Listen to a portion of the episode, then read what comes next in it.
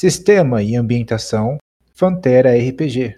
Para ter acesso a um conteúdo mais completo, nos acompanhe também pelo YouTube.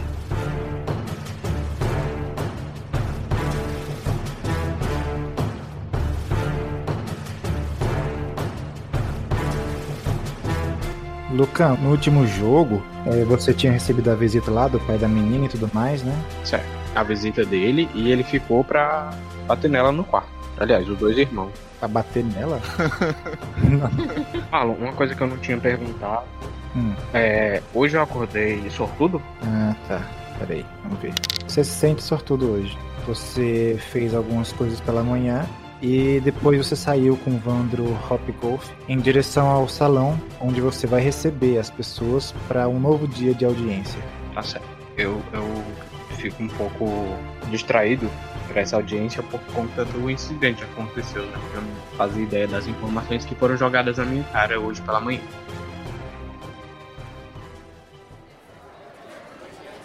Quando você chega no salão, tá as pessoas como sempre. É, a maioria acaba pedindo as mesmas coisas, né? Sempre aquela questão de ajuda com comida, ajuda com plantação, ajuda para resolver algum problema com animais, alguma estrada que tá ruim, esse tipo de coisa que é corriqueira aí no teu território.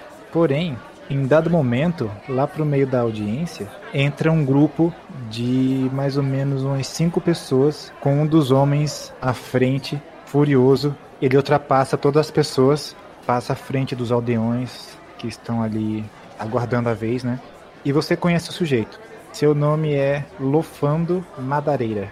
Ele é uma das famílias que vive aí em Orovila, é, nos arredores de Orovila, para ser mais preciso. Ele tem, a família dele tem terras aí próximo à cidade e além disso eles fazem comércio aí, né? né? Tem prédios, tem casas dentro de Eurovila mesmo, o qual eles operam alguns empreendimentos.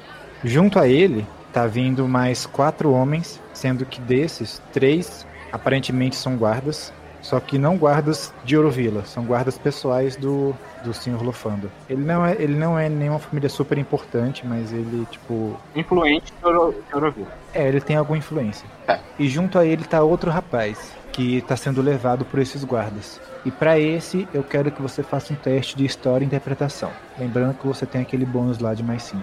Tá. 8 com 4, 12. Ok. Você reconhece o rapaz assim de vista, mas você não tá conseguindo se lembrar exatamente quem que é ele. Tá. Eu tava em audiência com alguma pessoa e Tava. Você tava atendendo a um aldeão. tá, entendi. O aldeão tava lá. Então, meu senhor Lucan, aconteceu isso e isso. E aí, de repente, esse cara entrou no salão, já chamando a atenção de todo mundo, e se aproximou, interrompendo a audiência. Ele falou: Senhor Lucan, eu exijo a sua atenção imediata. O aldeão que tava com você chega e se calou. Um dos guardas se aproximou mais e afastou o cara, jogando ele meio de lado assim, como se não fosse ninguém. É, eu viro pra ele que eu tava atendendo e aguarde só um momento, por favor. Falou pro aldeão? Isso pra aldeão. Ok. Ele concordou com a cabeça e foi dando uns passos para trás. O Lofando falou: Senhor Luca, este verme. E nisso ele pegou o cara que estava sendo segurado e meio que jogou assim em direção ao chão, quase que nos seus pés. Este verme cometeu um ato horrível, Luca. Exijo o direito de decapitação desse imundo. O homem que estava jogado ao chão, ele falou: É mentira! É tudo mentira, Luca. Não, não, não fiz nada assim. Acredite em mim. Eu posso provar. Chame meu pai aqui. Meu pai vai dizer tudo. Tô mandando ele calar a boca. Cale-se. Ele se cala. Eu viro pro que tava acusando ele. É, senhor Lufando, explique o que aconteceu. E por que o senhor está pedindo este direito de decapitá-lo? Este homem cometeu atos que claramente são contra as normas da cidade. Ele invadiu minha casa e abusou de minha filha. Homem, é mentira. Isso é mentira. Cale-se. Ele se calou de novo. O Lofando disse: Se seu pai estivesse aqui, ele entenderia minha situação. Eu exijo a pena de morte para este homem. Estamos em uma audiência. Aí eu viro pro meu lado. É, senhor Vandri, podemos julgá-lo aqui nesta audiência? Em frente aos outros que estão aqui para pedir? O Vandro se aproximou, olhou bem pro rapaz que estava no chão. Você é- é filho de Valência Brazo, não é?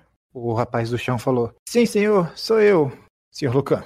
Este é Jônias Brazo, filho mais novo de Valência Brazo. Você sabe que é outra família também aí do, da região. Tá. Os madareiras são comerciantes e os braços são o quê?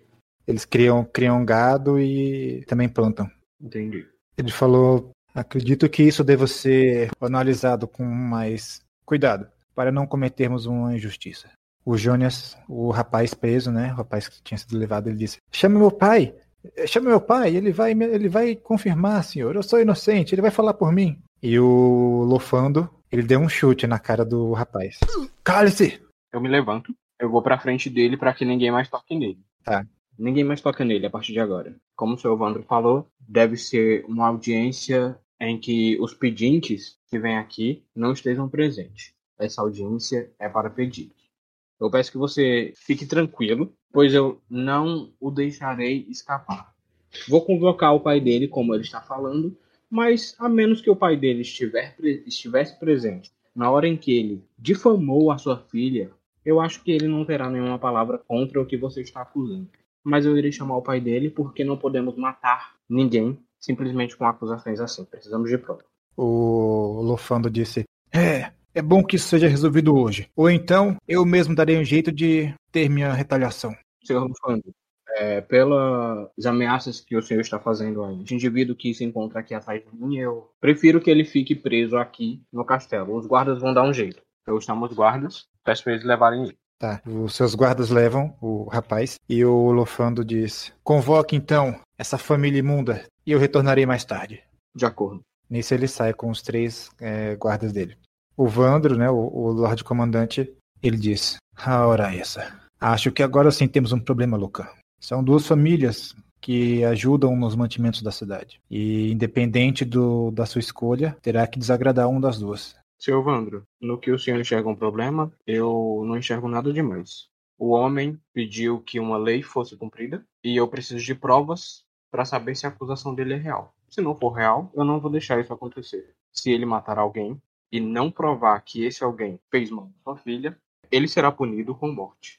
É olho por olho. O Vandro Hopgolf ele deu uma risadinha de canto de boca assim, falou: "É uma postura firme, senhor. Você tem futuro nisso." É, eu não posso deixar que eles pensem que aqui não há lei só pelo fato do meu pai não estar aqui presente.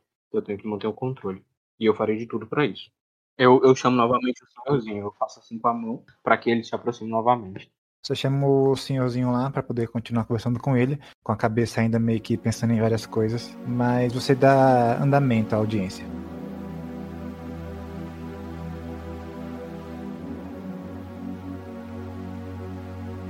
Nestor, você havia retornado para casa e convocado uma reunião com os nobres, é, os nobres que cuidam da, da estrada, devido ao último feito do seu mais recente baderneiro do pântano, chamado Magrião.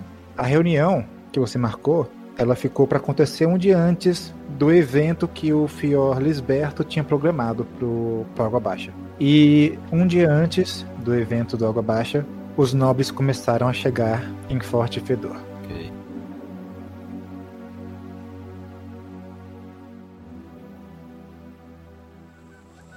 O Nestor é, já, já tinha pedido para que os serviçais do, do Forte Fedor preparassem um almoço para tanto servir de recepção quanto para anteceder a reunião e também preparar aposentos para aproveitar que talvez eles ficassem já para fechar no dia seguinte. A, a pergunta é: Vai servir caranguejo gigante do pântano ou não vai servir caranguejo do pântano?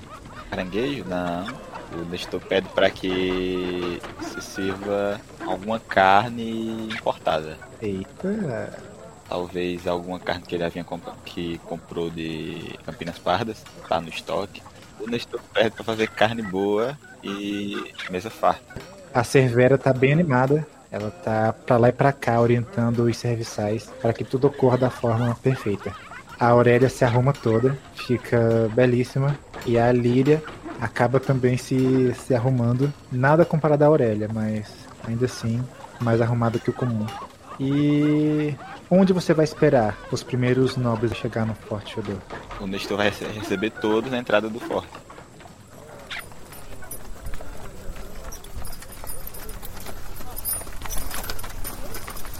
Você chega na, na ponte levadiça lá e a carruagem vai se aproximando do outro lado da ponte. Quando a carruagem para, quase que imediatamente, você também percebe uma pessoa parando do seu lado. Lady Anala Mareia. Ela está lá. Eu não falo nada, não. Afinal, o pai dela vai vir. Tá. Quem aparece primeiro é o senhor de Vila dos Lagos. Foi o primeiro a responder, a, a chegar aí. Ele veio pessoalmente? Veio pessoalmente. Ótimo. Ele chega e aparentemente trouxe a família. Tá bom. De longe ele já fala: Lorde Nestor, quanto tempo, não é? Você tinha passado pela casa dele quando você foi em Vale Dourado. É sempre um prazer revê-lo, meu bom amigo. Chegando perto, ele te dá um abraço. Eu retribuo o abraço dele. Espero que se sinta bem-vindo na nossa casa. Claro, claro. É sempre um prazer estar aqui. E nisso, né, a segunda carruagem chega. E quem é agora é o Lord Liamark, o famoso Lord Liamark de Fortaleza Oriental. Desce ele, desce a esposa e desce o seu filho mais jovem, um jovem bem atraente, a cara do pai, um rapaz bem direito aos seus olhos. Eles se aproximam. Que A esposa dele faz uma reverência. Como vai, meu senhor? é um prazer tê-los aqui. Como estão as coisas em Fortaleza Oriental? Ele diz: Melhores do que nunca. Esse outono está sendo maravilhoso para aquelas bandas. Os ventos que abençoaram Campinas Pardas estão chegando até nós também. Ótimo. E ele olha para Lady Anala e fala: Lady Anala, mais bela do que nunca. É sempre um encanto vê-la. Ela faz uma reverência pro, pro Lorde e fala: Aurelia Mark, você é sempre doce com as palavras. Aprecio esse momento, interação deles. Bom, é, espero que a viagem tenha sido agradável e que se sintam bem-vindos no Forte Fedor. Eles vão entrando. Lá dentro eles encontram a Cervera, você escuta a voz deles ao longe. E depois disso, chega o Lorde de Vila Cinzenta. Ele é um, um senhor bem magro, muito magro mesmo. E ele tem os cabelos longos. É um magrinhão esse homem. Nossa senhora. O bom é que eu tô falando aparência do povo, depois eu vou ter que caçar a imagem pra esse povo. Então é bom nem, nem me. Não vou nem colocar muito detalhe, não, pra não ter que achar a imagem de específica demais. Bom, ele vem andando, vem ele e um cavaleiro, apenas. Mais ninguém. Eu já conheço ele, eu já sei de alguma particularidade dele. Sim, você sabe que ele é bem ranzinza. Tá, ok. Ele tem uma, uma bengala também. Você escuta o barulho da, da bengala batendo na madeira da ponte. Quando ele chega perto, ele fala: Lorde Nestor, sua filha já está crescida, não é? Ele se refere a Lilianala. Isso. É um prazer tê-lo, recebê-lo em Forte Fedor, Lord Freda. Esta jovem, esta bela jovem, não é a minha filha, é a Lady Anala Mareia. A Lady Nala fala: Ao seu dispor, meu senhor. Mas devo dizer que é uma honra ser confundida com a, a bela Aurélia. Ele: A Aurélia é essa mesma que eu estava tentando lembrar. Aurélia. Aurélia. E cadê sua esposa, Nestor? Não, não mora aqui mais? Sim, ela mora, está realizando os últimos preparativos para a recepção. Ele entenda. Quando eu era mais novo, eu fazia a mesma coisa. Minha esposa sabe. Não é lá essas coisas, então eu sempre gostava de aparecer com a mulher mais bonita. Mas já passou meu tempo. Bom, como eu falei, espero que a viagem tenha sido agradável, senhor. Se eh, tiver algum problema com os seus aposentos, não hesite em me falar. Por último, a carruagem que chega, na verdade, chega com duas carruagens Exibido. e sai um senhor, um senhor mais robusto, digamos assim, desce da carruagem. Você já sabe quem é. Antes mesmo de dele descer, você já viu pelas bandeiras. Era o Lorde Maréia. Ele veio pessoalmente também, isso é bom. Ele começa a caminhar na, na sua direção e a ponte faz um estalo. Eu sempre me esqueço do bom cheiro do água baixa, mas é inconfundível. Lorde Nestor, Lorde Mareia? é uma honra vê-lo. Faz um bom tempo que não nos vemos, não é? Sim. Acredito que viu seu irmão há menos tempo do que você. A honra é toda minha, Lorde Mareia. Eu devo admitir que ando ocupado com tantas funções e problemas e trabalhos que tenho que resolver. Mas eu fico feliz que tenha é, aceitado a minha convocação e tenha vindo pessoalmente. Sempre um prazer tê-lo aqui. E como não vim pessoalmente, ora, e perder uma reunião dessas? Sem contar que amanhã é o festival. E dizem que há bons espetinhos de sapo. Ai, meu Deus, é um nome guloso. A propósito, Nestor, já senti o cheiro da carne de vaca. Espero que o senhor goste, Lorde Mareia. É, eu pedi que preparassem refeições à altura dos senhores.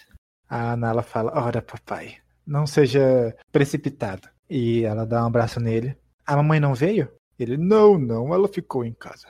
Ela estava com fraqueza, mas minha filha está mais bela do que nunca. Parece que está muito bem cuidada aqui. Sim. Olhe só para ela. Aí ele evidenciou ela com os braços assim. Oh, belíssima, de fazer inveja à própria mãe. A sua filha e as minhas filhas são muito próximas, Lorde Mareia. E elas são tratadas sem distinção. Sim, o Lorde Nestor é. Não tem nem como colocar em palavras a generosidade dele e da família. A lei de Cervera é maravilhosa. Eu pedi que preparasse aposentos para o senhor. Pedirei que um dos serviçais o levem até lá.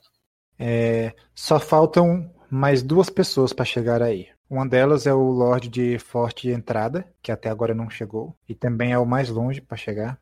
E a outra pessoa vem da sua fortaleza, na verdade, lá de Fortaleza do Caranguejo, que é o líder da Companhia do Caranguejo por lá, o senhor.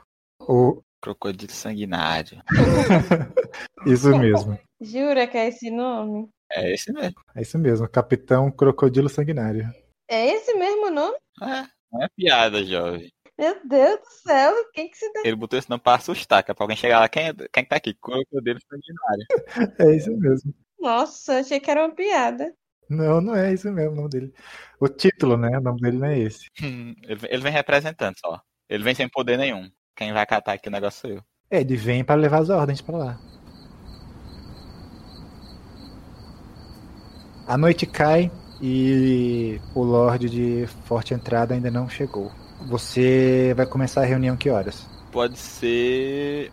Eu queria que todos estivessem. Então eu falo para eles a gente esperar um pouco mais. E. Já chegou a hora do jantar? Tá chegando a hora do jantar já. Tá. A gente pode iniciar após o jantar. Tentar esperar até o jantar pelo Lorde de Forte Entrada. Porque a gente sei da, da, da distância, né? Que é mai, maior. E pode ser que ele tenha acontecido algum imprevisto, mas eu dou essa margem para ele chegar. Se não, a gente inicia e depois eu atualizo ele. Tá, beleza. Durante o jantar, todo mundo comendo e se esbaldando lá. Você vê que um dos seus guardas ele vai até você e fala: Lord Nestor, chegou um mensageiro de forte entrada. Ele trouxe alguma carta? Só o mensageiro. Falo, senhores, é, gostaria de pedir a sua licença. Me levanto da mesa.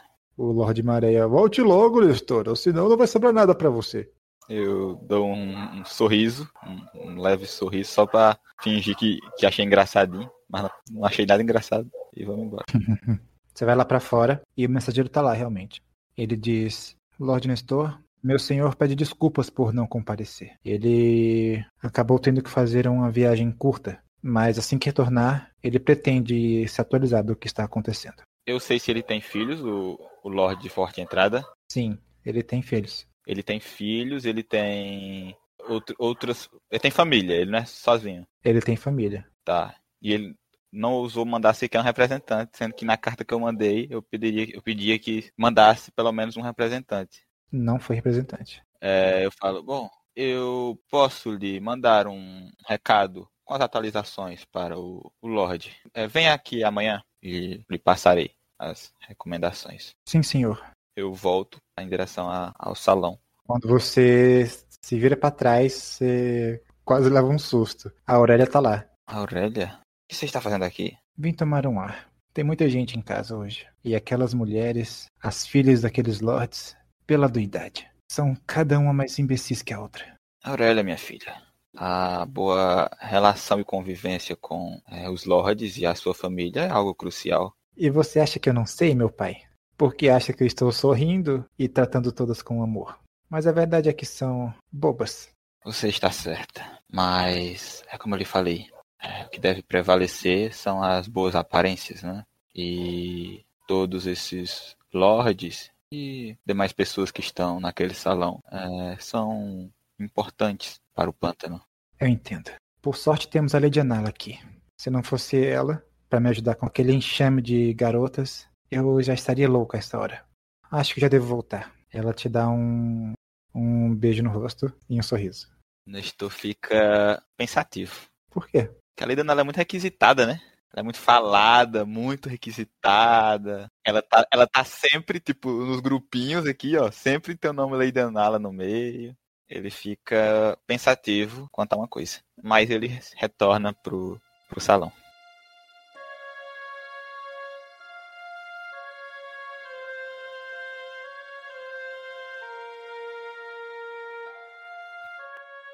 Meredith, depois de toda aquela confusão, a sua mãe foi tratada é, em um dos quartos do seu avô. Foram chamados curandeiros. O seu tio avô também ficou lá auxiliando. Ah, no fim de tudo, a sua mãe ficou bem. Ela está viva. Porém, ela se, de- se mostra bastante preocupada com a situação da sua irmã. Foi enviada alguma comunicação para o meu pai, para a capital aí? Ainda não. Então eu eu vou falar com meu avô para que seja reportado ao meu pai. Eles estão esperando dar, dar pelo menos uns dois dias antes de mandar alguma mensagem, porque eles têm esperança de achar ela ainda. Perfeito. Então eu falo com meu avô, mas de toda forma eu insisto para que seja breve esse essa informação, tanto da, da minha quanto da minha mãe, apesar dela estar bem, mas é, é digno de ser comunicado, quanto sobre a minha irmã. E acompanho todos os esforços que estão sendo feitos para encontrá-la. Você fica naquela, naquela expectativa, né, da sua irmã ser achada. Porém, passam os dois dias e ainda nada.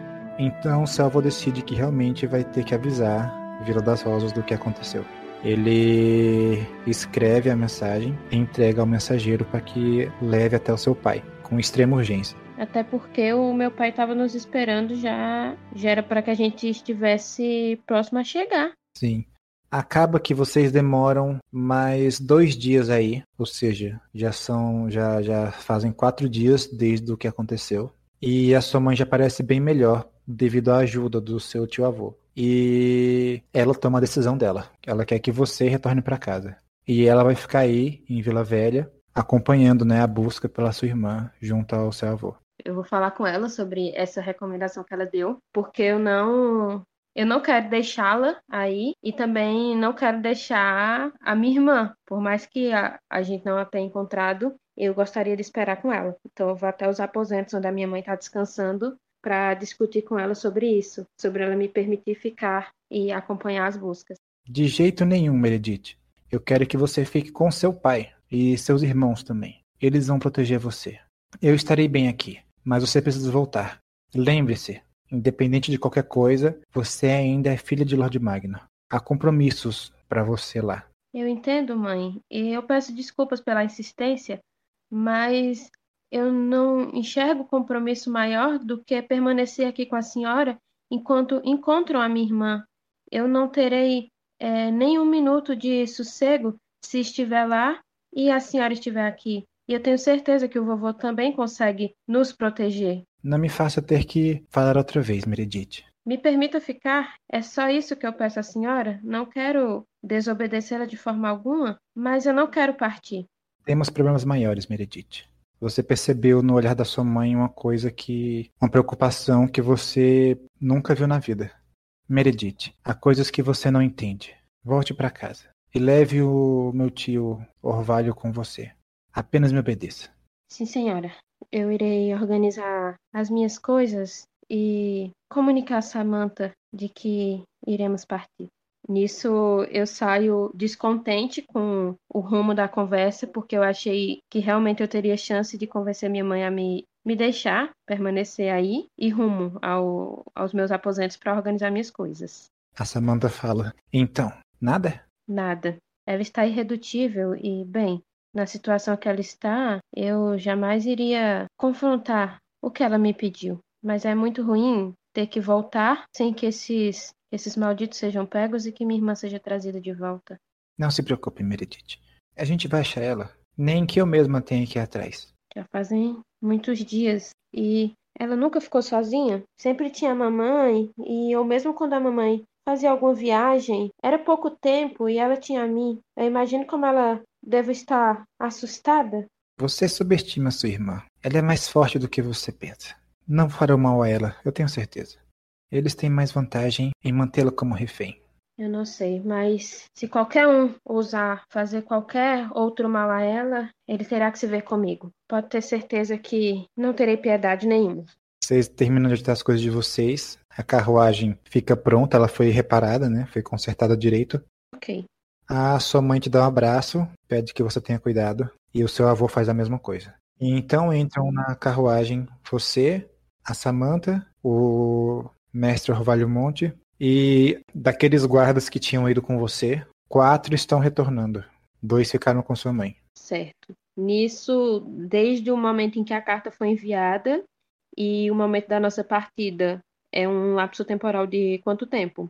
Ou no mesmo dia que a carta foi enviada, a gente também foi? Esse é o quinto dia, na verdade, né? No dia anterior foi enviado um corvo para a Vila das Rosas. É, vocês estão indo no dia seguinte a essa, esse corvo ser enviado. Então, se o corvo não chegou, vocês vão chegar com a notícia. Tá bom. Era só isso que eu queria saber. Últimos olhares trocados e a carruagem parte. Eu vou o caminho praticamente toda calada, até porque eu me sinto desconfortável com a presença do, do meu tio. Ele não vai muito com a minha cara, também não vou muito com a cara dele. Uhum. E quando tem algum assunto, normalmente remete-se ao ocorrido. É, é realmente o que acontece. Vocês vão calados durante a viagem até Vila Central. Você chega em Vila Central já de noite. Tá. Eu comento com a Samantha e com o meu tio. Eu creio que esse momento seja um momento de, de descrição, não de alarde. Tudo que deve ser dito deve ser comedido, inclusive sobre a falta da minha mãe no regresso. Espero que estejam de acordo. O seu tio avô fala, obviamente. E a Samantha fala, claro, silêncio total. E mentiras, caso seja necessário. Eu me abstenho de comentar o que ela, que ela disse. Seu tio avô revira os olhos assim. Como já tá noite, eu vou pra, pra casa do, do Lorde da de Vila Central, como é costumeiro. Se você quiser, pode ir numa pousada também. Como a Vila Central tá sempre recebendo viajantes, eles têm pousadas aí que ficam a noite toda aberta. Ah, pois eu acho que é mais. Acho que é preferível para ela. Até para evitar perguntas do Lorde. Você vai então para uma estalagem lá e tem que pagar, né? Mas aí, meu filho, acha que é problema com a Lady? Você vai ter que pagar para todo mundo. Cada quarto custa duas pratas. Tá. Junta os guarda aí. Quatro num quarto só. Pode ser até dois e dois, não tem problema. Porque eles vão também ter cuidado de nós, né? Não pode ficar só dormindo, não. Tem que estar atentos. Então você vai pegar três quartos na pousada. Um para você e a Samantha, outro pro seu tio avô e outro pros guardas. É, nisso eu eu oriento os guardas, né? Na verdade, provavelmente ele já já é costumeiro fazer isso, então eles já sabem como eles têm que se organizar. É, pergunto ao meu tio se ele precisa de algo mais, porque querendo ou não, ela é cortês no tratamento. E caso necessite, é, basta me solicitar ou pedir. Beleza. Daí você tranca no quarto lá da pousada. Espero que não esteja muito cansada. Queria conversar com você algumas coisas que não me, não me permitirão dormir se eu não compartilhar com alguém. E você sabe que eu só tenho você com quem posso contar. Sim, estou toda a ouvidos. Você comentou sobre o sotaque daquele homem, o que capturou a minha irmã. Você disse que parecia um sotaque de alguém de Salve Estrada, não é isso? Pareceu sim. Nós não estamos muito distantes de lá. Não acredita que seria adequado que fôssemos lá verificar alguma coisa? Um desvio? Seu tio avô não vai gostar disso. É, esse é um pequeno problema que temos que contornar, mas essa ideia de ficar de mãos atadas me incomoda bastante. Daqui que retornemos à Vila das Rosas, que seja comunicado, são dias perdidos. Eu acho que talvez possamos fazer esse desvio, tentar saber um pouco mais. Eu acho que se conversarmos com jeitinho, meu tio não será um empecilho. É um desafio que eu quero ver.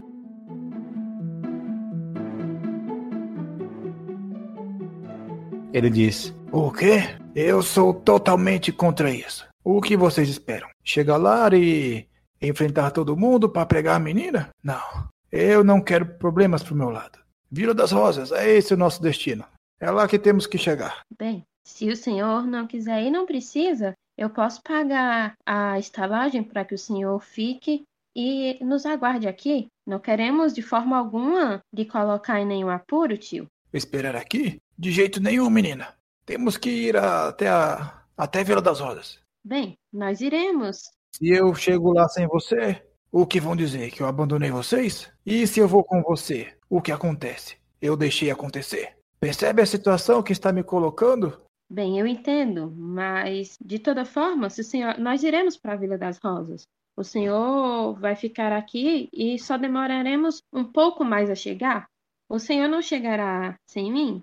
E pense só, se conseguirmos resolver esta questão, será formidável. Ora, formidável. Eu quero que você faça um teste de diplomacia. Olha que ela, ela tem uma lábia boa. Deu 15. Não, 14, perdão.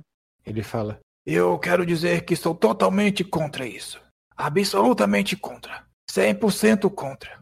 O senhor não tem nenhuma responsabilidade sobre mim? Estamos apenas fazendo a viagem juntos? E eu já tomei minha decisão de ir para Salve Estrada com o senhor, sem o senhor, com a sua autorização ou sem ela. Absurdo. Absurdo. Você acha que pode salvar o mundo, não é? Garota, não acredite nas coisas que colocaram na sua cabeça.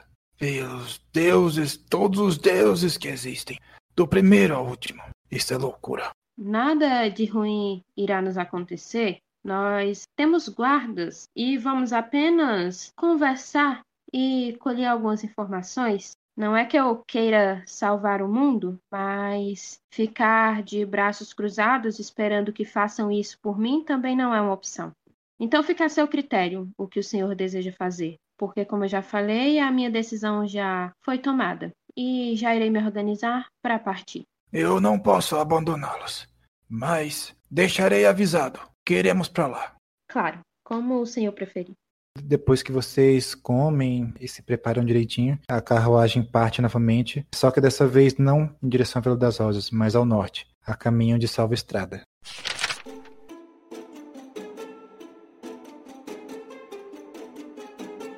Lucan, naquela tarde ainda, o pai do rapaz preso aparece para poder esclarecer a situação e entender também, né, tudo o que tinha acontecido. O nome do pai do rapaz é Valence. E a, as duas famílias apareceram aí. E desta vez o salão ficou lotado não de pessoas para fazer pedidos, mas cada um levou a própria família. Ficou uma família de cada lado, todos falando e defendendo os seus parentes. Ok. Os guardas trouxeram, né, o rapaz acusado.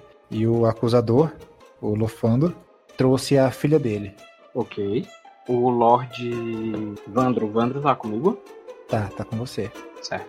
Todos presentes que comecem a audiência. O Lorde Comandante, né, ele conduz as formalidades e cada um vai apresentando o seu ponto. Do que você entendeu da história é o seguinte: o rapaz que foi preso, esse tal de Jônias, ele adentrou na fazenda do, dos Madareira, entrou na casa e foi pego tendo relações com a filha do Lorde. Certo. Eu entendi isso, né? Que ele entrou e foi pego tendo relações. A menina tá aqui? Tá, ela tá lá, toda cabisbaixa, com a cara triste. Foi apresentada alguma prova? Ou, ou a gente ainda tá no começo da. Não, tá no começo. Aqui é só o geral. Certo. Primeiro, o pai do rapaz, o Valência, ele fala: Senhor, o meu filho não fez nada de mal. Veja bem, eles são jovens e eram namorados. O que tem de mais, não é? Namorados podem se amar. Todos já fomos jovens um dia e o senhor também é jovem. Acredito que isso não é o crime. Com isso, o pai da menina se exalta. Que absurdo! A minha filha era prometida e agora o noivado está com risco de acabar por conta disso. Foi um crime, com certeza. Ele não tem o direito de fazer qualquer coisa com minha filha. Nós não demos permissão. E aí começa toda aquela briga tudo de novo. Todo aquele falatório no salão. Depois de, de ouvir outras pessoas, desta vez a própria garota, ela foi chamada para falar. Ok. Ela pareceu bem triste, chorosa, estava em lágrimas. E você viu que duas moças estavam com ela, ajudando ela a se acalmar. E depois de acalmar mais um pouco, ela fala: Eu não quero que matem o, o Jonas. Por favor, senhor Lucan. Foi um engano tudo isso, foi um erro o que aconteceu. Eu. Ela começa a chorar de novo, quando o pai dela olha para ela. Ela, me desculpa, por favor, me desculpa. O pai dela fala: Está vendo, senhor Lucan? O homem fez a cabeça da minha filha. Bem, senhor Lofano, é, a única coisa que estou vendo é que essa presença aqui deixa sua filha inquieta e não permite que ela fale toda a verdade. Eu preciso que ela fale a verdade porque existe a vida de um homem nas mãos dela. Se vocês dois me entendem, os pais do réu e os pais da vítima, eu peço que se retirem. Todos os outros familiares podem permanecer. Eu quero provas do que vai ser dito aqui. É, o réu e a vítima permaneçam aqui na minha frente um de frente para o outro, na minha frente. O senhor Lofando diz: Isso é um absurdo! Como eu não posso participar do, dessa, dessa audiência? Porque os pais interferem diretamente na vida dos filhos. Só que o senhor não pode interferir na vida deste menino, porque ele não pertence a você. Então saia daqui agora. O pessoal da família, o pessoal da família dele, do rapaz, diz: É isso mesmo, senhor Lucan. É isso mesmo. Esse pessoal aí. Vocês também vão sair.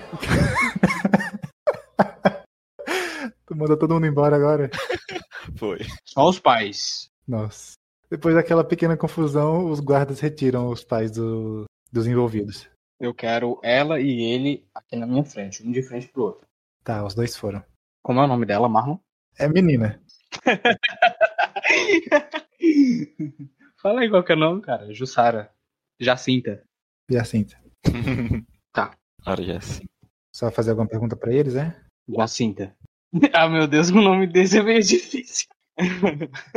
tá, calma. Peraí, peraí, peraí. Jacinta, estou aqui como regente para saber a verdade de você. O que eu falei para o seu pai é verdade. A vida de Jônias está nas suas mãos. A única coisa que eu quero saber é se você queria estar com ele naquele momento em que vocês foram pegos.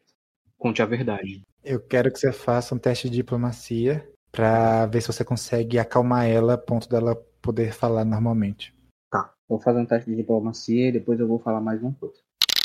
Boa! Tirou um. 3, 2, 1. Tirou um, velho. Eu vou, eu vou usar meu sortudo. Ah, boa. Opa! Bem melhor. É pra isso que serve um sortudo, gente. Eu tenho um 11 com 4, 15 com 4, 19. Você consegue, você fala bem calmamente e apazigua a situação. Até que ela te responde. Sim, eu queria estar com ele. Ok. Mais uma pergunta então. É, para finalizar isso aqui. Depois disso você não vai mais ser interrogada e nem perturbada. E eu vou dar o seu tempo. Eu preciso que saiba que aqui na sua frente está a pessoa que você queria estar naquele momento. E que provavelmente é a pessoa que você gosta. Então, a minha pergunta é: vocês estavam tendo uma relação é, sem o consentimento dos seus pais? Ela balança a cabeça afirmando. Podem voltar para os seus lugares. É, guardas podem deixar os pais entrarem. Isso, os pais entram com a cara fechada, sem nem falar um com o outro. E eles chegam lá à frente. É, senhor Lufando, senhor Brazo, estive presente com seus filhos aqui, na presença das suas famílias. Tirei vocês por conta dos olhares e da manipulação sentimental, mas a sua filha, senhor Lufando, afirmou que ela consentiu a relação que estavam tendo e que eles estavam numa relação sem o consentimento do senhor. Eu não posso permitir que o senhor mate uma pessoa é, com acusação de estupro. Então é isso, está decidido. O quê? Mas ele abusou da minha filha? E agora, o noivado dela? O que eu vou dizer para o noivo, para a família do noivo? Eu tenho um conselho. Já que o filho dos Brazo esteve com a sua filha intimamente, que se casem. Qual o impedimento? O Brazo fala: O quê? Casar meu filho com a filha desse homem aí? Jamais! O tanto de coisa que ele me chamou lá fora, só o senhor ouvindo. Cale-se por um momento. Peço que eles voltem. Jacinta e Jônias. Deem um passo à frente. Venham até aqui. Eles retornam até a frente. Jônias, você estaria disposto a casar com Jacinta mesmo sem o consentimento dos seus pais? Ele olha para a família, para todo mundo. Sim, senhor. Eu amo ela. E Jacinta, você estaria disposta a casar com os Jônias? Ela olha para a família dela. O pai dela diz: Se você disser que sim, nunca mais pise em nossa casa. Jacinta, está diante de mim e responde a mim. Você estaria disposta? Eu não sei. O rapaz falou: Diz que sim, Jacinta. Diz que sim. A gente vai embora, não tem problema. O pai dela: Jacinta, preste bem atenção no que você vai dizer. Eu repito as palavras do seu pai. Preste muita atenção no que você vai dizer, porque isso vai definir, definir o seu futuro. Vou jogar um D6. Um, dois, três, quatro. Ela diz que sim. Cinco, seis, ela fala que não. Ah, meu Deus, questão de sorte. Vai lá. Ela disse: Eu quero viver com ele. E ele abraça ela. E de repente você vê o pai dela indo na direção dos dois. E ele puxa ela pelos cabelos. Você tá ficando louca, menina! Nossa, velho. Programa do ratinho. Aparecendo, DNA. Guardas! Eu peço pros guardas irem. Ele vai dar um tapa na cara dela e o rapaz dá um chute nele, O quê? ah, meu Deus do céu. dá um chute no velho. E aí as duas famílias começaram a, a- a se xingar e um grupinho lá no fundo começou também a cair na porrada. Os guardas começaram a bater em todo mundo também, tentando apaziguar as coisas. O Lorde Comandante ficou gritando: Chega disso! Chega disso! Parem! Parem agora! Eu não quero saber do resto da família. Eu quero que os guardas peguem os líderes e tragam até mim. Senhor Lufando, Senhor Brazo. Os guardas começaram a tentar apaziguar a situação depois de- do final de tudo da porradaria. Pegaram os dois, os dois líderes, colocaram diante de você. É, eu peço que se acalmem primeiramente. Aqui, na minha presença, eu não quero violência. Eles começaram, o Brazo falou. E o Lofando disse: O seu filho me bateu, abusa da minha filha e me agride. Isso é passível de pena de morte, senhor Luca. Senhor Lufando, Senhor Brazo, é, eu peço que se acalme. É, não importa quem começou. Estamos aqui em um júri. Eu estou aqui para decidir o que é certo e o que é errado, mas não é por minha só decisão. Toda a família de vocês está aqui e eles estão de prova. O Senhor Lufando, a sua filha, ela aceitou se casar com Jones. E o senhor deve permitir. É muito melhor do que ela casar com uma pessoa que ela nem conhece, provavelmente, ela nunca vai gostar. E aqui, diante do júri, todos já sabemos que ela foi de acordo com o que aconteceu. Ela consentiu isso e ela afirmou aqui diante de todos. Então eu peço que o senhor pelo menos pense, cogite essa ideia. O senhor Jônias já aceitou. Então permita a união dos dois. Isso é o que a duidade quer. É por isso que aconteceu tudo isso. Existe um motivo. O Lofando parece se corroer por dentro de, de fúria. E ele fala: Que seja então. Ele cospe no chão. Tu, Que assim seja. Fique com ela e crie como sua cadela então. Não é mais minha filha. E quando seu pai retornar de viagem, eu farei questão que ele saiba disso. Não se preocupe, senhor Lufando. Eu mesmo falarei para ele o que aconteceu. Ele fala: Com licença, milord. Faz uma reverência e dá as costas. Toda. Senhorita Jacinta. Não escute o que seu pai falou. O Jonas Brazo diz: Não se preocupe, querida. Você pode viver comigo e com minha família. É, escute. Isso que a fez dizer sim na frente de todos foi um chamado da duidade. Eu tenho certeza que a senhora foi dotada por, pela duidade para falar isso. Escute, se você tivesse dito não, o Jonas não estaria mais vivo. Então, é, faça valer. Tudo que você falou hoje aqui vale a pena. Você não vai morrer, você não vai ser amaldiçoada por isso. É isso que você merece, é a sua felicidade. Então aproveite. Ela começa a chorar novamente e os dois se abraçam. Depois de ouvir suas palavras, o Valence Brazo, pai do rapaz, disse: Se é o que vocês querem, o que nos resta fazer, não é? Vamos para casa. Já tivemos muita agitação por hoje. E nisso todo mundo se retirou. O salão se esvaziou novamente. E agora você se sente como se um peso tivesse saído das suas costas, porque o dia de trabalho acabou. O salão fica vazio. O Lorde Comandante fala: Se me permite, senhor, acho que vou descansar um pouco. Senhor Bandro, só um momento. O que você acha que aconteceu hoje aqui? Que foi o que o meu pai consentiria? Que foi o certo ou errado aos olhos dele? Se tem uma coisa que aprendi com o seu pai durante todo esse tempo, senhor Luca, é que esse é um tipo de pergunta que ele jamais faria. A decisão tomada é a decisão tomada. Entendo. Obrigado. De nada. Ele sai andando. E quando você retorna para casa, lá está o seu trio hóspede. É, antes mesmo de vocês jantarem, o, o pai dela vai falar com você. Senhor Luca, eu fiquei sabendo que teve um dia pesado hoje, então não quero lhe aborrecer mais. Se estiver disposto a conversar, tudo bem. Se não, podemos deixar para amanhã.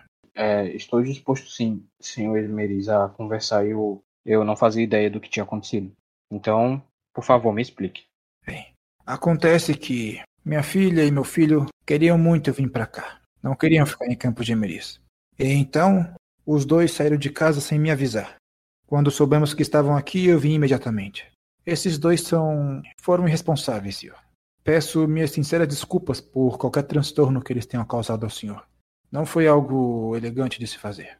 Foi, na verdade, agradável, senhor Esmeriz. Agradável? Eu não tenho reclamações a fazer. É, os seus filhos. Se puder compensar, posso castigá-lo, senhor. Não, jamais pedirei isso ao senhor. Posso levá-la para lá, para casa. Levar os dois para lá. E eles nunca mais importunarão outra vez. Não, eu, eu jamais pediria isso ao senhor. É, se eles estão aqui e estão gostando da hospitalidade, e se o senhor permitir, eu não me importo que fiquem. Eu não entendo, mas eles fizeram uma coisa errada, senhor. Bom, sim, eles, eles mentiram quando chegaram. Falaram que já tinham combinado com o meu pai de, de fazer essa visita, mas não fizeram nada de errado. Não é, foram contra nenhuma das leis e foram uma boa companhia para mim. Então entenda o que eles fizeram. Assim, não sou o pai deles, eu não posso agir como o senhor, mas falo aqui de antemão que seus filhos não, não me desagradaram em nenhum momento. Eu não sei nem o que dizer, senhor. Nesse caso, eu lhes darei mais uma semana então. Então que fique de acordo aqui e eles podem ficar mais uma semana. E depois disso eu entregarei os dois intactos. Prometo. Então está feito. Depois disso eu, eu, eu, eu queria ir até o templo. Essa noite ainda? Sim. Como tá de noite já, o Santo Templo não fica aberto à noite. Aí nesse caso você teria que pedir para chamar né, o, o, ministro. Você pode até lá e requisitar ele também. É uma opção. Ou pedir que ele vá até a sua casa, né? Seus aposentos. Não. Eu prefiro ir até lá. Ok. Você vai até lá. Perguntar se ele pode me ouvir. Você espera um pouco no salão de entrada do Santo Templo e depois de informarem o ministro Carmelo, ele vem falar com você. Jovem Luca, o que houve? Em que posso ser útil a esta hora? Perdão, Fior, é, por tirar da, da sua rotina essas horas. Eu sei que o templo não está aberto e eu só precisava conversar. Aconteceram algumas coisas hoje e eu não sei se a minha decisão foi certa. Eu queria uma opinião da idade. Todas as noites eu me deito e mando as minhas preces, mas às vezes fica um peso no meu coração e eu só precisava conversar. Ele, claro. Vamos para a minha sala. Ele te leva até a sala dele, um, um aposento bem bonito e espaçoso, onde ele, após se sentar e indicar também a cadeira para você se sentar, ele disse: e Me diga, o que foi que houve exatamente? Eu conto pra ele tudo, tudo que aconteceu só hoje descobri que, que os irmãos Emeris estavam no casa sem a permissão dos pais e eu deixei que eles ficassem. E também conto sobre o caso do Brazo versus os Lofan. Ok. Ele disse: Eu conheço essa menina Jacinta. Ela estava noiva. Isso que aconteceu foi um pecado grave. Desonrar uma moça assim de família é, é uma tristeza muito grande. O senhor fez certo em não condenar o rapaz à morte, mas o rapaz apenas saiu vitorioso nisso tudo, não foi? Ele abusou da, da inocência da moça e ainda arranjou uma esposa com isso. Não, o senhor, você não fez errado, não entenda mal. Se ele teve relações com a mulher, ele tem que casar com ela. Mas a família deveria pelo menos ganhar alguma coisa, já que perdeu o noivado. Poderia pedir que a família do homem pagasse um dote pela moça? O senhor tem toda a razão. Na verdade, isso não me passou pela cabeça e, e eu vejo agora o erro que cometi. Você é jovem ainda. Aprenderá muito ao longo da vida. Já com relação a outra coisa que me perguntou, mentiras são sempre erradas, mas se está resolvido com o pai da moça, eu não vejo muito mais problemas do que isso. É, da moça e do rapaz. Tem dois na minha casa. Sua casa tá. Tem um na minha, olha só. Que coisa, hein? Eu tava jantando. E disse sim. Se está resolvido com o pai do, do rapaz e da moça, então não, não tem mais o que se discutir. Eu gostaria de fazer uma oração para o senhor pedindo sabedoria. Isso ele começa a fazer lá uma reza à doidade para que ela ilumine seus pensamentos e que você possa cada vez mais tomar as decisões corretas. e que se faça cumprir. Ele encerra a oração. Eu agradeço e volto pro castelo. Beleza. Você retorna e a Mirtes ela te encontra quando você passa pelo salão de jantar.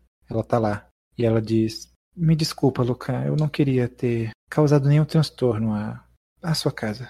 Você é tão bondoso e a vida ela é tão chata. Nós precisamos vir pra cá. Eu nem sabia que seria assim. Não esperava você aqui desse jeito e bom, apenas peço que possa me perdoar algum dia. Eu vou calar a boca dela dando um beijo nela. Dá um beijo nela? Dou. Céu, ele vai pra igreja. Eita, o cabaré abriu foi cedo, viu? Hoje, menino. Ela se cala. Eu vou. Eu vou, na verdade vai ser bem, bem duro agora. Vai ser direto e reto. Mistes, o meu pai já planejou meu casamento. Mas eu gosto muito de você. Eu sei que nossas famílias são muito distantes, mas meu pai disse que temos uma semana ainda.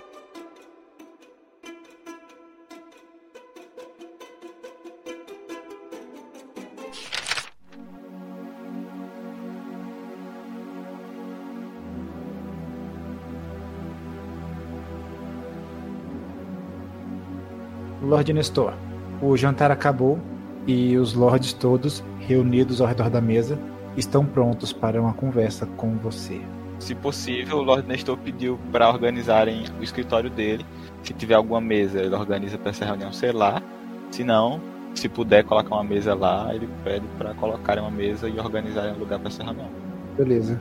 Você leva todos eles até o seu escritório lá, que foi preparado previamente. E agora sim, os lords todos sentados estão prontos para ouvir o que você tem a dizer.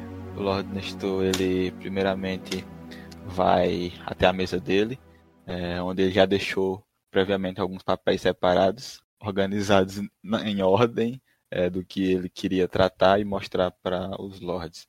Bem, senhores, como devem saber, temos passado por alguns problemas. Não é nenhuma novidade que há saqueadores pelo pântano se organizando.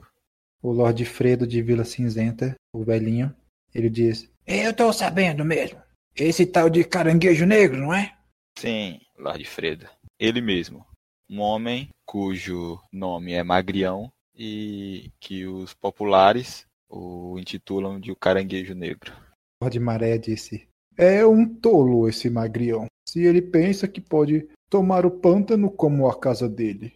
É exatamente assim que penso, Lord Maré. E também deve ser do conhecimento de todos vocês um dos últimos eventos que este grupo liderado por esse homem realizou aqui nas proximidades da água, do Água Baixa, em um dos postos da companhia do Caranguejo, que é de minha propriedade. Bom, apesar de não serem aparentemente tão grandes, esses saqueadores demonstraram que são capazes de fazer um estrago e que se de fato eles estão sendo organizados, treinados e abastecidos, bom, eles podem se tornar um empecilho para todos nós, principalmente nós, lordes da estrada. Os, os lords ficaram, é verdade, eu concordo, concordo. Tô de acordo. Eu os reuni aqui para que possamos tomar providências, providências duras e imediatas. Devo dizer que não imaginei que teria que chegar a esse ponto. Quando soube de toda essa situação, eu acreditei que fosse algo passageiro e que seria resolvido rapidamente, mas as coisas estão se demonstrando não ser tão passageiras assim. Eu tomei algumas medidas prévias para que é, o cerco em torno deste magrião e do seu grupo pudesse se fechar cada vez mais e que possamos é, encontrá-lo o mais rápido possível. O Lord Liamark disse: E onde você acha que ele está? Bem, Lord Liamark, eu não sei onde ele está. E esse é o problema. O pântano é um território extenso e muitas áreas sem monitoramento, sem segurança. Então esse grupo pode estar se refugiando em qualquer um desses lugares é, que não, tem, não tenham esse monitoramento. O Lord Vila Cinzenta fala: E a companhia do caranguejo? Eles não podem se disfarçar? A companhia do caranguejo é, está fazendo tudo que está ao alcance para encontrar informações e qualquer vestígio sobre esse magrião de qualquer um dos seus paradeiros. Quando ele pergunta se a companhia não pode se disfarçar, os outros nobres eles deixam passar batido, mas você percebe que ele sabe de alguma coisa a mais sobre a companhia. Tá.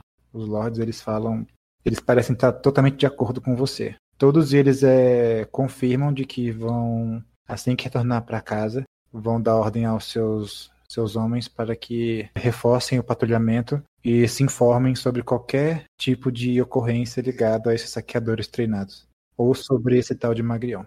Ok. Eu falo, senhores, a colaboração de vocês é essencial.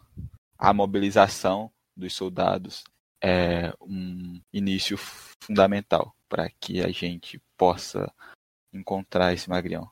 E a mobilização do exército é, é fundamental para que isso aconteça. Vamos, em primeiro lugar, é, reforçar todo o patrulhamento e realizar buscas por esses grupos. Quanto mais rápido é, fizermos isso, mais chances teremos de encontrá-lo e evitar futuros problemas. O crocodilo sanguinário, ele tem algumas informações também que ele gostaria de compartilhar sobre levantamentos da companhia. Se você permitir, ele quer falar também quando você terminar aí. Tá. Um dos motivos principais que eu convoquei apenas os lords da estrada é que a estrada é essencial para a nossa economia e nós somos os encarregados de fornecer a segurança dessas estradas.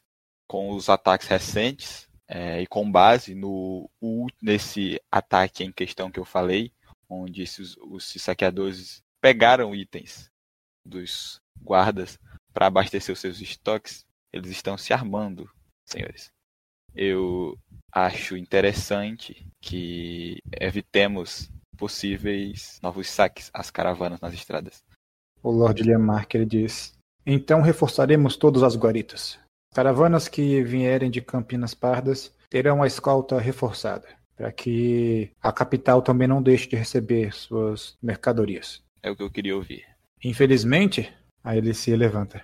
O Lorde de Forte Entrada não está aqui. E seria muito importante que ele também fizesse o mesmo com as caravanas que vêm de lá para cá.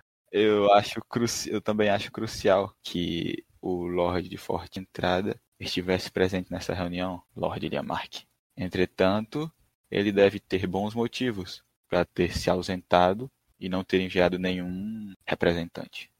Eu sou o regente de Forte Fedor, mas eu também sou Lorde de Fortaleza do Caranguejo e tenho interesses comerciais aqui no pântano. Então, já deixo adiantado que estarei fornecendo integralmente os meus serviços e o da companhia para o pântano. Os lords parecem gostar da ideia e o Lord Fredo interrompe todos eles para poder falar o seguinte: É um belo discurso, Lord Nestor. Certamente você faz o seu trabalho bem representando a Fortaleza do Caranguejo e Forte Fedor. Mas falta uma pessoa nessa sala. Era para o seu irmão estar aqui, não é? Ou ele esqueceu como chegar em casa?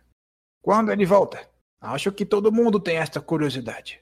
Ele foi para Terras Bastardas faz um bom tempo. E o pântano precisa do seu Lorde Protetor também. Meu irmão deveria estar aqui. Isso é uma verdade, Lord Frida. Entretanto, os interesses do pântano vai, vão além desse do nosso território.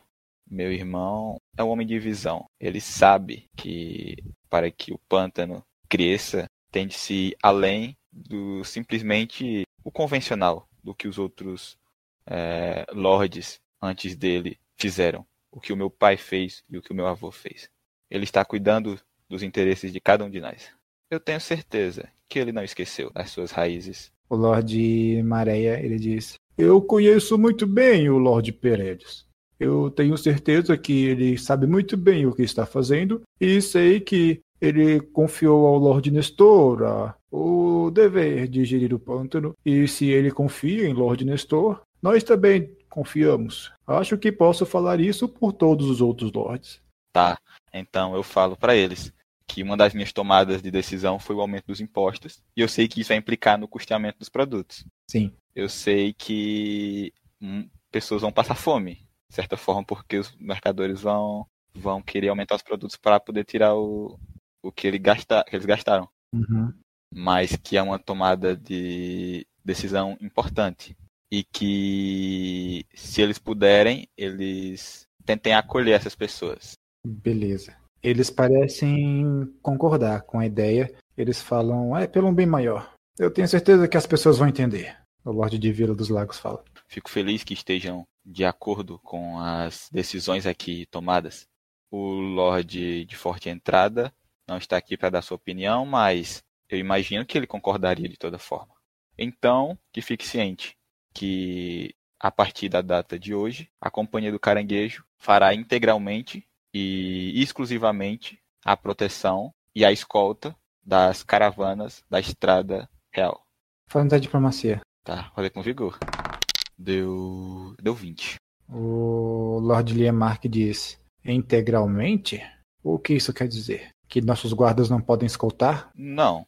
Claro que a- os guardas de vocês podem es- escoltar. Eu falo integralmente porque eu disponibilizarei todos os meus homens para essa tarefa. Então eles não patrulharão as estradas, apenas servirão para escoltar caravanas. As caravanas têm que chegar intactas de um lado a outro do pântano. Depois que a reunião acaba, os lords vão se retirando para seus aposentos indicados. E o Lorde Maréia fica por último. Eu queria falar com ele mesmo. Ele diz: Lorde Nestor, gosto muito da forma como você aproveita de uma situação ruim e a torna positiva a você. Foi uma sábia decisão usar a companhia para dedicar integralmente às caravanas. Os custos são altos para todos nós, Lorde Maréia. Não precisa me convencer. Não, não uma tentativa de convencê-lo. São apenas os fatos. Mas eu gostaria mesmo de ter uma conversa com o senhor. Aproveitando que está aqui, eu posso adiantar. Sou todo a ouvidos? Daqui a alguns dias, no, na próxima estação, para ser mais exato, eu enviarei minhas filhas à capital. A Líria irá estudar por lá. A Aurélia irá passar um tempo. E eu gostaria de pedir sua permissão para enviar a Lady Anala com elas. Elas são muito próximas. Ela fez um excelente trabalho como tutora e é como uma filha também para mim. A minha filha Nala adora essas meninas. Ela fala tão bem delas. E não se preocupe, o senhor não terá nenhum gasto. Eu não vejo problema em minha filha ir para a capital. Só resta saber se é algo que ela quer. Quanto a isso, o senhor pode tentar falar com ela e eu também irei falar. Marlon, eu conheço alguém na capital de certa importância? Você conhece pessoas da capital, mas tipo não para falar, ó, esse aqui é super amigo meu. Pra dizer que não tem ninguém, tem a tua paixonite da adolescência que mora na capital, mas aí você já não fala com ela há um bom tempo e não sabe nem como que tá a vida dela. Bom, vocês terminam a conversa de vocês e você vai pro seu quarto se deitar, porque no dia seguinte vai ser o evento, né, que o Fiolis Berto tava programando para arrecadar fundos pro templo de da Água Baixa. Sim, o Nestor ele tá ciente do festival. Ele vai ter que mais uma vez ousar um pouco para contornar algumas situações.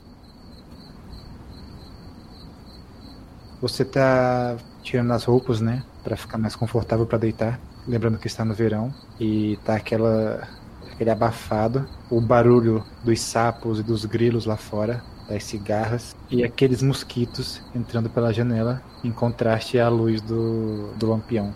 A Cervera está na cama já, ela já estava deitada e ela se acorda, né, quando você tá se trocando ainda lá. Ela diz: "Ah, Nestor, foi um dia cansativo hoje."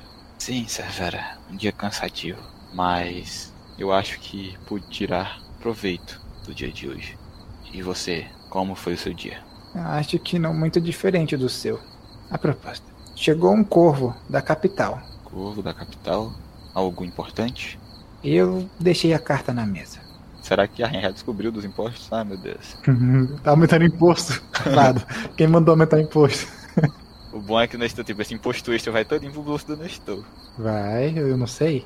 Vai da companhia, do imposto, de tudo, desvio, caixa 2, todo mundo vai tudo pro Nestor. Exatamente. É pagamento. É como se o pântano estivesse prestando ser, é, é, é, licitação. Ele fez a licitação dele e ele mesmo contratou, tipo, a empresa dele. O Lorde, Lorde Maré sacou a tua. Bom, você pega o pequeno rolinho de papel, abre e lá está escrito: Convite oficial ao Lorde Perelius Aman Cascoferro, senhor de forte fedor e protetor dos pântanos, assim como familiares e demais lordes. Em nome da rainha Abigail Merandris Cane, a capital fará um torneio no início da primavera, envolvendo todos os territórios do reino. E todos os cavaleiros do pântano estão convidados a participar, pelo prêmio dinheiro e pela glória, e para representar a região e seus senhores. Durante o período haverá festas e outros eventos. Depois disso, ele fala mais algumas formalidades e termina o texto. O Nestor, ao terminar da carta, ele entende aquilo como uma coincidência, de certa forma. Porque ele já pretendia ir para a capital. Porque talvez ele quisesse levar as filhas até lá. Mas agora ele tinha mais um motivo para ir até lá. Entretanto, ele tinha que se livrar do problema magrião. Porque ele não poderia simplesmente abandonar assim. Então é mais uma motivação para ele tentar acabar com esse problema aí do pântano o mais rápido possível.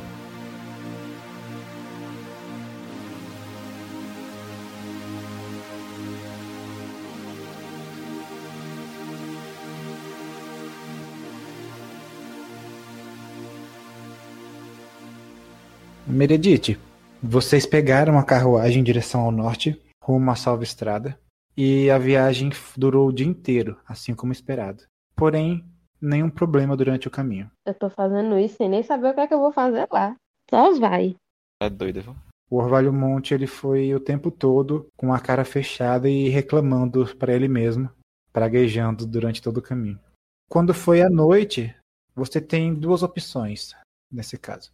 Você pode tentar parar antes de chegar na, na vila, tentar parar em alguma, algum vilarejozinho próximo, tentar achar alguma hospedagem na estrada. Ou você pode ir direto à Salva Estrada e chegar lá de noite. Não, tudo bem. Salva Estrada é uma, pe... é uma pequena vila ou seria uma, uma vila de que porte? É uma vila tamanho de Vila Central, mais ou menos. Um pouco menor. Então provavelmente lá teria alguma estalagem. Sim, é uma vila um pouco menor que Vila Central. Não, então sendo dessa forma, a gente segue o caminho até lá. Uhum.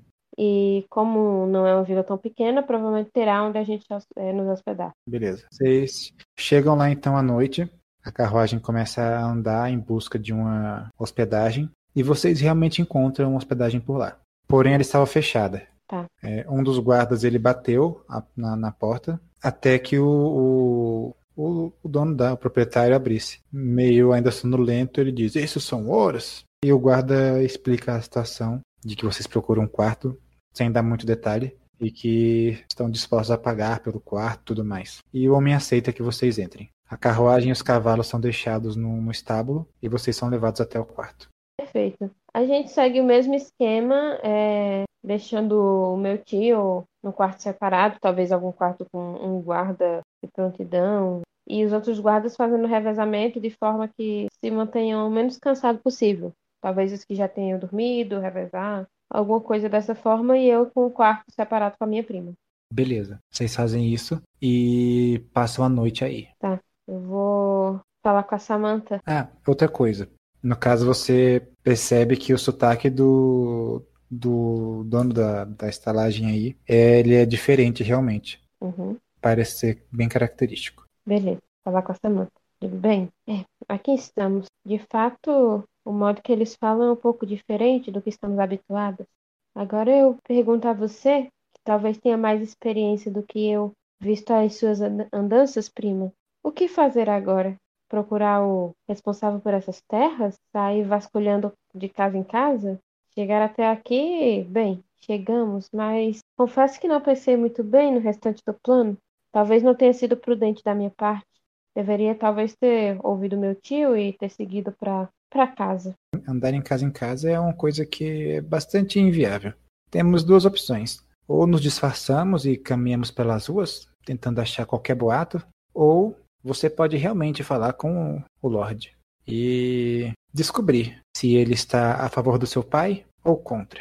Imagino eu que, caso ele esteja contra, ele não iria me falar assim, de bom grado. Não, não iria. Mas às vezes os mentirosos são pegos Sim, sim. por um bom observador. Talvez consigamos algo logo cedo, conversando até mesmo com o estalajadeiro. Aqui surgem os boatos, talvez algum surja que nos, nos dê alguma pista. Mas acho melhor descansarmos. E amanhã teremos um, um dia longo. Amanhã pensaremos em algo, com certeza. Vocês dormem e na manhã seguinte o mestre Orvalho está tomando café lá embaixo quando vocês descem. Uhum. Ele olha para vocês, mas ignora. Ah, Maria, ele é muito grosso, gente. Tudo bem que a gente vem sem, sem ele querer, mas por favor, a gente vai lá tomar café e, e tentar ouvir o- os boatos, tentar puxar conversa com o dono da estalagem e tudo mais. Faz um teste de diplomacia. Uhum. Eu vou ficar. é, as conversas que eu tento falar com ele é coisas simples, o que é que tá acontecendo na cidade, se chegou alguém, se saiu alguém, essas coisas assim. Deu 17. Nossa, foi bastante. Vocês estão bons nos testes hoje, hein? Bom, você conversando com ele, conversa vai, conversa vem, e você se mostra bastante simpática. A Samantha também ajuda você na conversa. E ele acaba soltando algumas informações que vocês consideram interessante.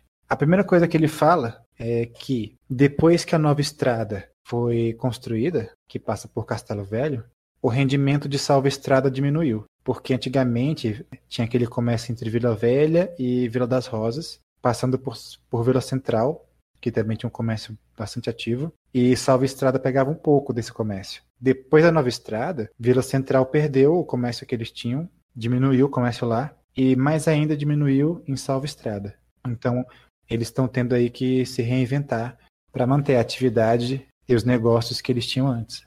Uhum. E pelo que o, o estalajadeiro falou, o senhor de Salva Estrada não está muito contente nos últimos dias. Certo. Útil as informações dele. Eu vou continuar, né, o de jejum. Isso, ah, isso ele não sabe que vo- quem são vocês ainda. Uhum, perfeito. É, eu convido a Samantha depois disso a dar uma volta pela cidade, pela vila, na verdade, para tentar ver se a gente co- consegue mais alguma coisa. Vocês vão dando volta. Assim, claramente as pessoas notam vocês. Uhum, Tanto porque a Samantha tá andando armada, com espada na cintura e com uma roupa incomum para uma mulher dessa região, quanto por você fazer o, o, o contraste no extremo oposto. Toda elegante e, e bem vestida. tá bom. As pessoas olham vocês, algumas comentam. Eu falo pra Samantha, digo, bem, seria de bom tom que mandássemos um guarda nos anunciar para o, o lorde dessa vila, não acha? Certamente. É melhor do que ser descoberta. Se ele está descontente, já sabemos que sim. Mas gostaria de conhecê-lo um pouco mais e saber qual o nível do seu descontentamento.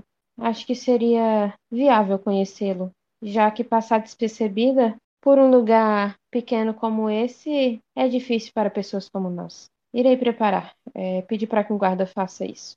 E que marque um, um horário com o responsável por essa vila. Ok, o guarda faz isso e, o, e volta com a notícia de que o Lorde de Salva Estrada está disposto a receber vocês a qualquer momento. Perfeito. Digo, bem, vou perguntar a meu tio se ele tem interesse em participar da conversa, apenas para não parecer rude, mesmo que ele tenha sido rude o caminho inteiro. Quando você pergunta para ele, ele diz: Não, vou ficar aqui. Claro, se precisar de alguma coisa, já sabe, com a sua licença. E eu vou até o, a casa do Lorde com acompanhada de guardas, deixo um guarda lá com meu tio Aham, e vou com os outros para para lá. tá. tentando prestar atenção em tudo. Eu peço pra Samantha ficar atenta se ela vê algum rosto conhecido, né? Porque ela que viu, eu não cheguei a ver. Então eu peço pra que ela fique atenta. Belezinha, belezinha. Faz um teste aí de percepção pra Samantha. Vamos lá, Samantita. Ai, deu pouquinho. Deu 10 no total. Ok. Tá, ela vai atenta, tentando perceber qualquer coisa suspeita. O senhor de Salva Estrada se chama Gilberto e ele recebe vocês com uma satisfação no rosto. Então, quem está aqui é a Rosa da Alvorada em pessoa.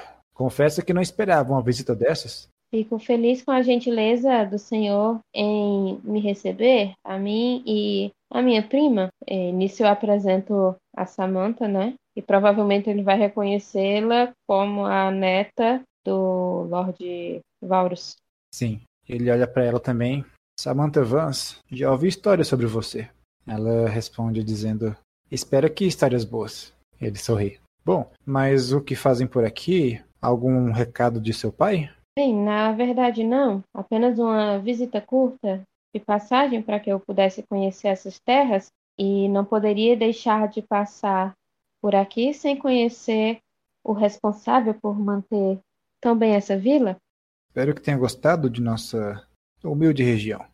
Não é a região dos lençóis, mas ainda pegamos um pouco da beleza de Terra Antiga, não é? Ah, com certeza sim. E a hospitalidade é imensa. É, venho da casa do meu avô e como não tenho o costume de conhecer essas áreas, um dia mais de viagem seria interessante. Então, acabamos fazendo um pequeno desvio para conhecer essas tão agradáveis terras. Ah, então estão vindo de Vila Velha. Isso, estamos vindo de Vila Velha. E como vai o Lorde Tarvos? Ah, meu avô está está bem. Já fazia algum tempo que não o via e, bem, estava com saudades. Sim, sim. Eu quero que você faça um teste de percepção, Meredith. Eu tô olhando, é isso que eu ia falar. Eu ia falar que é, eu queria assim, ver como é a entonação de voz dele, sentir se ele tá nervoso, principalmente quando eu falei que eu tava vindo de Vila Velha. Nossa. Que saco! Que saco! Que saco! Tirar um é muito foda, velho. Eita, foi bem fraquinha. Deu sete. É, você não consegue perceber nada, aparentemente. Tá. Então eu sigo conversando com ele, é, coisas meio que, entre aspas, supérfluas, e perguntando com relação à, vila e tudo mais, se ele gostaria de mandar alguma mensagem pro meu pai, que eu ia ficar só hoje, que era só para conhecer, tipo, meio que dando essa embromada. Ok. Ele tem família, esse homem? Tem, tem família sim. Você conhece a família dele e tudo mais. Da mesma forma que você caminha por um assunto superficial, ele também faz. Uhum. E vocês ficam naquele joguinho de simpatia um com o outro. Ai, droga! Queria ter passado de percepção. Ele disse: Então vocês estão na hospedagem. Sim. Podem ficar na minha casa, não tem problema. Como chegamos no horário tardio, não queríamos incomodá-lo com a nossa presença no horário inoportuno, mas como falei, a hospitalidade dessa terra é notável. Você aceita o convite dele para dormir aí à noite, é? Vou aceitar o convite. Beleza. Eu vou jogar aqui um dado para saber se o mestre Orvalho vai querer. Se ele vai querer ir para aí também ou se ele vai ficar na pousada. Tá bom. Um, dois, três, ele fica. Ele vai com vocês, na casa do Lorde. Quatro, cinco, seis, ele prefere ficar na pousada. Tomara que ele prefira a pousada.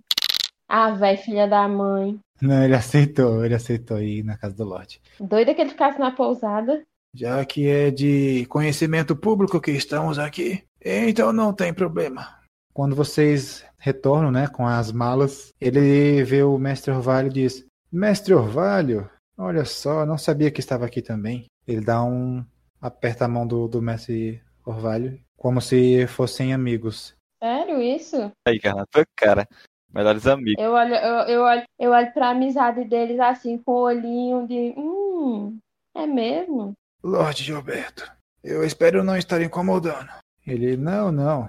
Estão todos bem-vindos aqui. Novamente, só tenho a agradecer, Lorde Gilberto.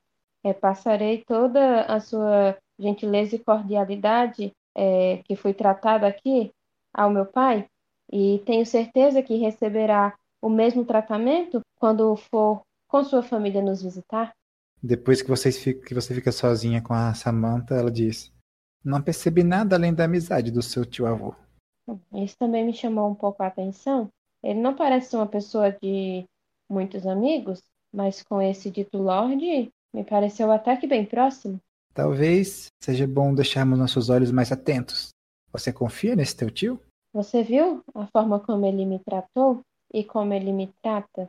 Você acha que eu confiaria numa pessoa que ousa levantar a voz como ele fez comigo? Ele não é nada gentil. mas de toda forma ainda é família. E por outro lado, ele salvou a sua mãe. Sim, sim. Eu não gosto de viver com desconfianças. De toda forma, ficarei atenta à amizade desses dois. Depois de um longo dia, em meio à família do Lorde Gilberto, vocês vão dormir. E no dia seguinte, pela manhã, você vai partir? Eu não entendi direito. Imagino que, que não tenha muito o que fazer aí, porque, tipo, não dá pra sair procurando de porta em porta. E o Lorde, apesar dela não ter tido, assim, muito contato com ele, ele foi cortês e não aparentou. Ela não conseguiu perceber nada. Beleza. Vocês sobem na carruagem para partir de volta à Vila Central. E depois de mais ou menos uns 10 minutos na estrada, o Orvalho Monte pergunta: Você é suspeita dele, não é? Foi bem recebida?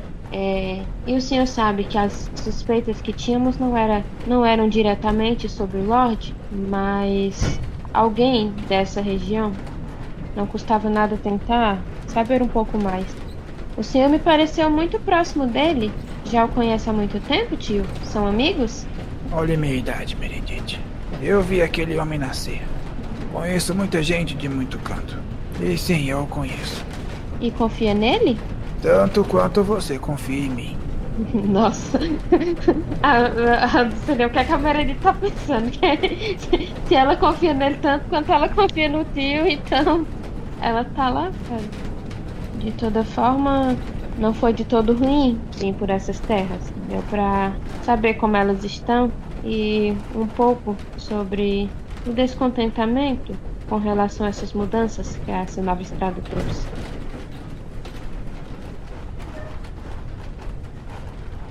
Vocês estão caminhando quando de repente você escuta um barulho.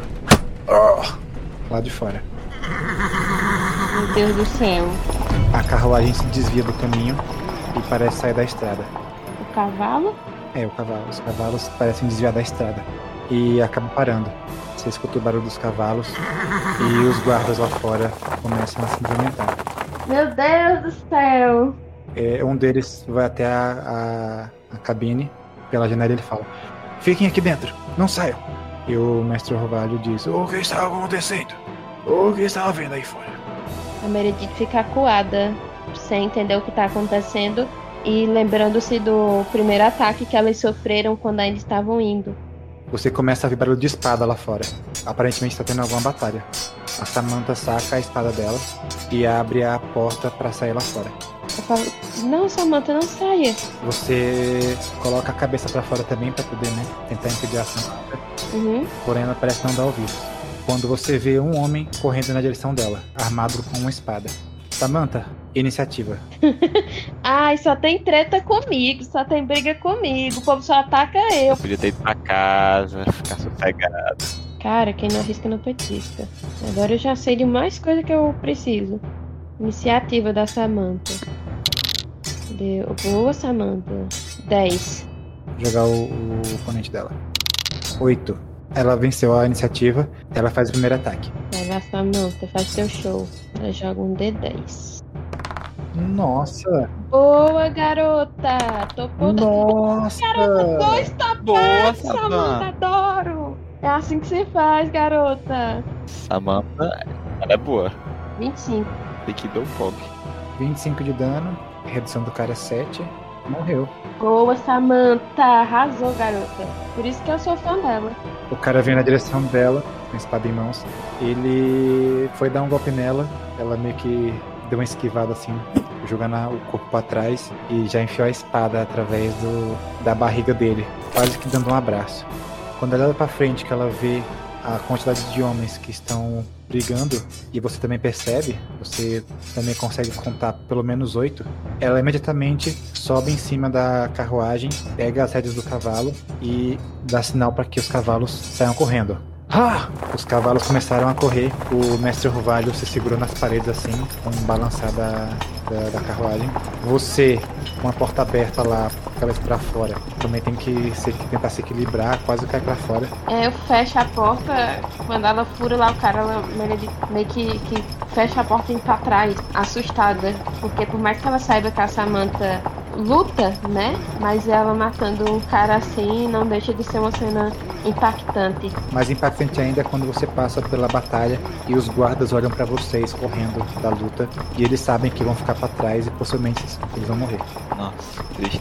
São quatro contra oito. Mas mesmo assim eles são guardas, né? Nossa, Eu reconheço esses velho. homens como Mesmo assim são guardas. Como assim, Meredith? Como ousa? Não, você tá entendendo errado. Eu tô dizendo que eles são guardas porque eles têm mais equipamento do que, tipo, bandido de tampa de cuia. Não é que são guardas que podem morrer. Os homens que atacaram vocês estão com equipamento considerável. Com gibão, estão com espada. Eu consigo ver se tem algum símbolo da, da casa do Gilberto. Não, nenhum símbolo eles carregam. Parecem saqueadores. Não, mas não tem condição não de ser só saqueadores, não. Essa estrada não tá tendo tanto movimento para ter saqueadores, não. E foi há pouco tempo que a gente saiu de lá. Esse cara tá lascado na minha mão. Sempre nas canelas, Meredith. Esse lugar não é pra tu, não. Ela não pode voltar para salvar os guardas porque ela não tem a mínima habilidade para isso. Mas o, a situação fez com que ela desconfiasse do, do cara ainda mais. Então, o cara tá lascado. É, Meredith. Tá com algum peso na consciência? Do que de ter ido até aí? Ter mandado quatro homens pra morte? Sim, pelos guardas, mas Mas gastar a intenção divina que é bom não gasta, né? essa situação, se a Samantha não tivesse matado o cara e a vida dela fosse colocada em risco, eu teria utilizado. Beleza, vocês vão lá correndo desesperados, a carruagem balançando freneticamente, com a cabine fazendo um barulho infernal.